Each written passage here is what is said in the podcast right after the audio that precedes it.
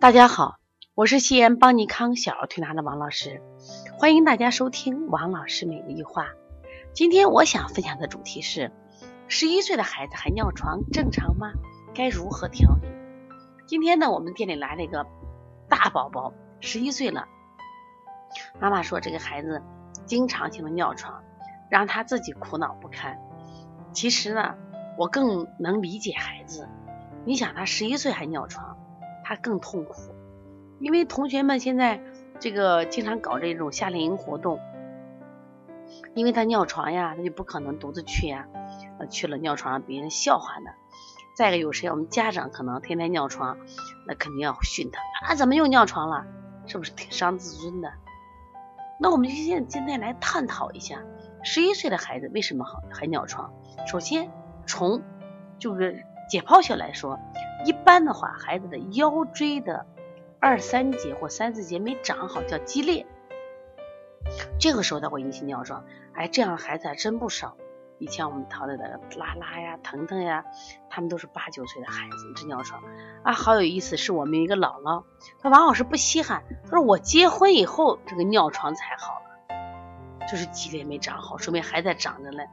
我们原来一个桃子妈也跟我这样说过，你看。这么多人都讲过，他们都是有这种挤裂现象的。那么还有一种情况，就是它本身是有挤裂的情况，那我们能不能调呢？当然可以调。我们通过推拿干预让它长得更快一些。那其实从中医角度来说，我不考虑你挤裂，那我就从你发育情况来考虑。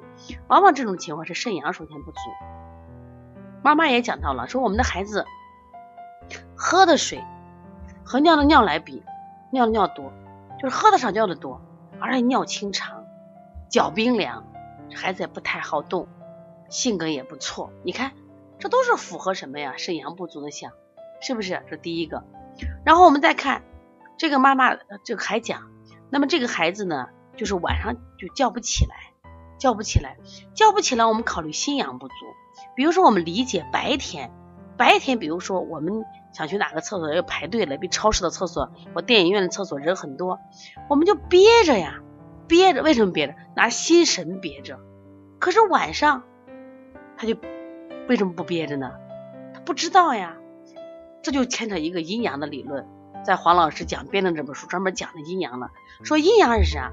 白天和晚上，我们拿睡觉来说，我们醒了叫阳出阴，阳在上，阴在下。我们晚上。睡觉是阳在下，阴在上，是这样关系。那我当我们起夜的时候，我们能憋醒的时候，阳出了阴了，那这个小孩就阳不足嘛，你出不了阴嘛，出不了阴，所以他舌头颜色也特别淡，舌体整体还微软。所以说他心阳不足，所以他憋不醒。我给妈妈讲，我说你这个孩子要调，不是先把他脊裂能不能治好。先调他心阳，先让他能叫起来，能憋起，能憋醒，这就第一步。然后第二步调肾阳，调他的脊裂的愈合。另外，这个孩子还有一个问题，他不吃饭，胃口不好。胃口不好，我想，怎么叫胃口不好？为什么不想吃饭？胃动力不足呀，火不生土嘛，心阳不足。火不生土嘛，火生土，火是谁？火就是心嘛，火不生土，所以心阳不足的孩子胃动力不足，所以他胃口不好。妈妈说我们还便秘，我说你看这问题都来了嘛。我说肾主大小二便，你肾阳不足的时候，肾气也不足，肾阴也不足，当然大便不好。他妈哦连连点头。我说你看你的孩子的问题就出在心阳和肾阳不足嘛，所以整体你娃是阳气不足，火力不够，所以说我要想调好你的。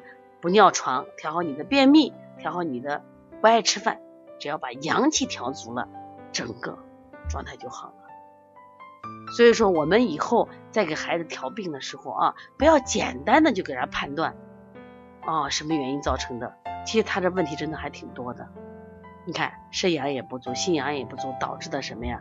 导致的这个胃口不好，导致的大肠蠕动慢，是不是？所以说呢，能不能调理，其实思路自然自然出来了，是不是？哦，我跟你说，补肾阳，振奋心阳嘛。如果大家也有问题，可以直接拨打我的电话啊，来咨询幺三五七幺九幺六四八九。如果想这个购买邦尼康的相关书籍，我们有鼻炎腺样体书籍，二十八种发烧。二十五种咳嗽，二十五种咳嗽月底就发货啊，没有买的也可以买。另外呢，黄老师讲辩证，那是一个非常啊非常好的书，特别是我们要提高自己的辩证水平，必须有一本比较落地的好用的辩证书。那么黄老师讲辩证这本书，那你看了以后对你帮助会很大的，都可以通过在淘宝就是搜邦尼康小儿推拿书籍啊，进入店面以后可以购买啊。另外呢，如果想参加我们的课程，呃，可以和我们的邦小编联系，幺八零九二五四八八九零。